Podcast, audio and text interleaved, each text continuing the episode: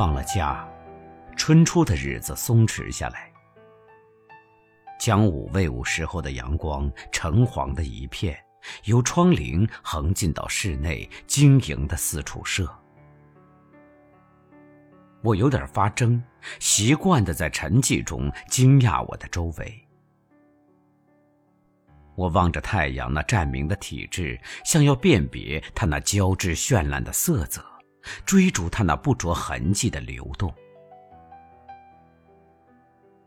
看它洁净的映到书桌上时，我感到桌面上平铺着一种恬静，一种精神上的豪兴，情趣上的闲逸，即或所谓窗明几净，那里默守着神秘的期待，漾开诗的气氛。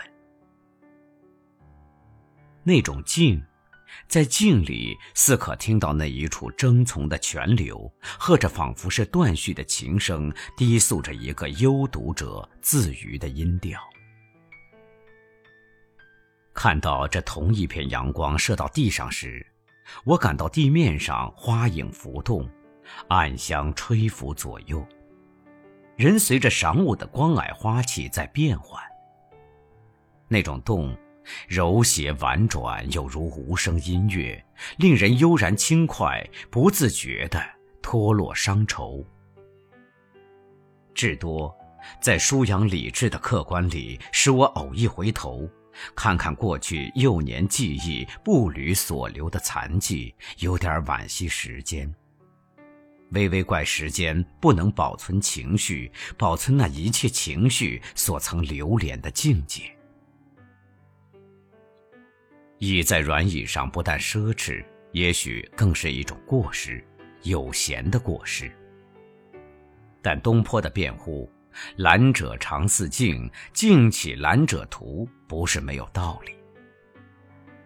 如果此刻不以踏上而静，则方才情绪所兜的小小圈子便无条件的失落了去。人家就不可惜他。自己却实在不能不感到这种亲密的损失的可哀。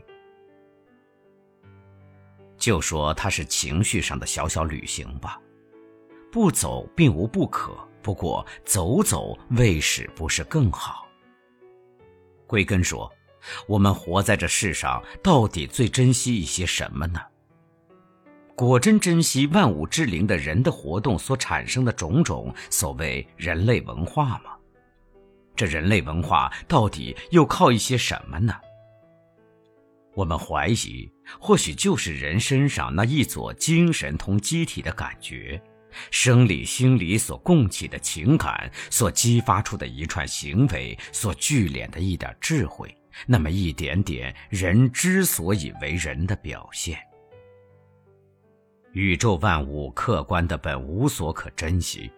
反映在人性上的山川草木禽兽，才开始有了秀丽，有了气质，有了灵犀。反映在人性上的人，自己更不用说。没有人的感觉，人的情感，即便有自然，也就没有自然的美。智或神方面，更无所谓人的智慧、人的创造、人的一切生活艺术的表现。这样说来。谁该比起自己感觉上的小小旅行呢？为自己壮壮胆子，我们更该相信，唯其人类有这类情绪的驰骋，实际的世间才更续着产生我们精神所寄托的文物精粹。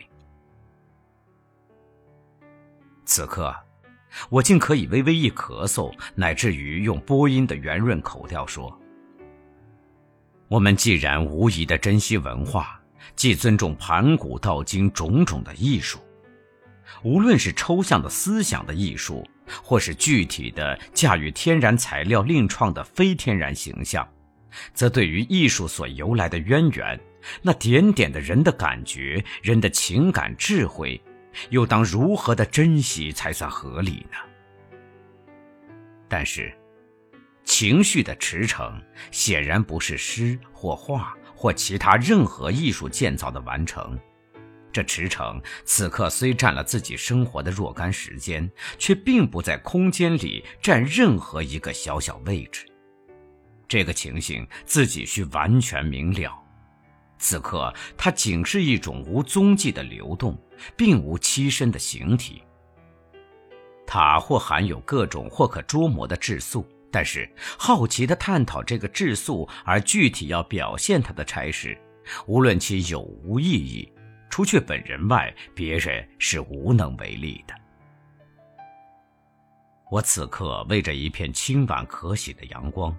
分明自己在对内心交流变化的各种联想发生一种兴趣的注意，换句话说，这好奇与兴趣的注意已是我此刻生活的活动。一种力量又迫着我来把握住这个活动而设法表现它。这不易抑制的冲动，或其所谓艺术冲动，也未可知。只记得冷静的杜工部散散步，看看花儿，也不免会有“江上被花恼不彻，无处告诉只癫狂”的情绪上一片紊乱。玲珑煦暖的阳光照人面前，那美的感人力量就不减于花儿，不容我生硬的自己把情绪分化为有闲与实际的两种，而权其轻重，然后再决定取舍的。我也只有情绪上的一片紊乱。情绪的旅行本偶然的事，今天一开头并为着这片春初晌午的阳光，现在也还是为着它。房间内有两种好尺的光，常叫我的心绪紧张，如同花开。趁着感觉的微风深浅凌乱于冷炙的枝叶中间。一种是烛光，高高的台座，长垂的烛泪，熊熊红焰。当帘幕四下时，各处光影掩映。那种闪烁明艳，雅有古意，明明是画中景象，却含有更多诗的成分。另一种便是这初春晌午的阳光，到时候有意无意的大片子洒落满室。那些窗棂、栏板、几案笔砚，遇在光霭中，一时全成了静物图案。再有红蕊细枝点缀几处，室内更是清香浮溢，叫人俯仰，全触到一种灵性。这种说法怕有点会发生误会，我并不说这片阳光射入室内需要笔砚、花香那些儒雅的托衬才能动人。我的意思倒是，室内顶寻常的一些供舍，只要一片阳光，这样又悠闲又洒脱地落在上面，一切都会带上另一种动人的气息。这里要说到我最初认识的一片阳光。那年我六岁，记得是刚刚出了水珠以后。水珠即寻常水痘，不过我家乡的话叫它做水珠。当时我很喜欢那美丽的名字，忘却它是一种病，因而也觉得一种神秘的骄傲。只要人过我窗口问问出水珠吗，我就感到一种荣耀，那个感觉至今还印在脑子里。也为这个缘故，我还记得病中奢侈的愉悦心境，虽然同其他多次的害病一样。那次我仍然是孤独的被囚禁在一间房屋里休养的。那是我们老宅子里最后一间房子，白粉墙围着小小院子，北面一排三间，当中夹着一个开敞的厅堂。我并在东头娘的卧室里，西头是婶婶的住房。娘同婶儿永远要在祖母的前院里行使他们女人们的职务的。于是，我尝试这三间房屋唯一留守的主人。在那三间屋子里病着，那经验是难堪的。时间过得特别慢，尤其是在日中毫无睡意的时候。起初，我仅集中我的听觉在各种似脚步又不似脚步的上面，猜想着、等候着、希望着人来。见或听听隔墙各种琐碎的声音，由墙基底下传达出来，又消敛了去。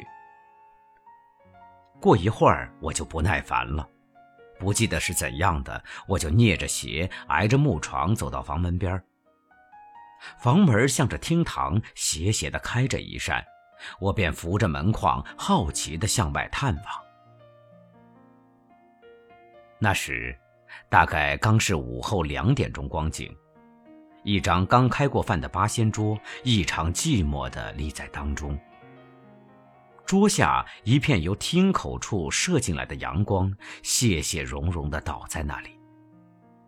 一个绝对消寂的周围，伴着这一片无声的金色的晶莹，不知为什么，忽使我六岁孩子的心里起了一次极不平常的震荡。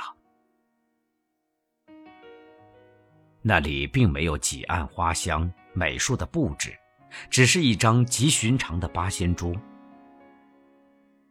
如果我的记忆没有错，那上面在不多时间以前是刚陈列过咸鱼、酱菜一类极寻常简朴的午餐的。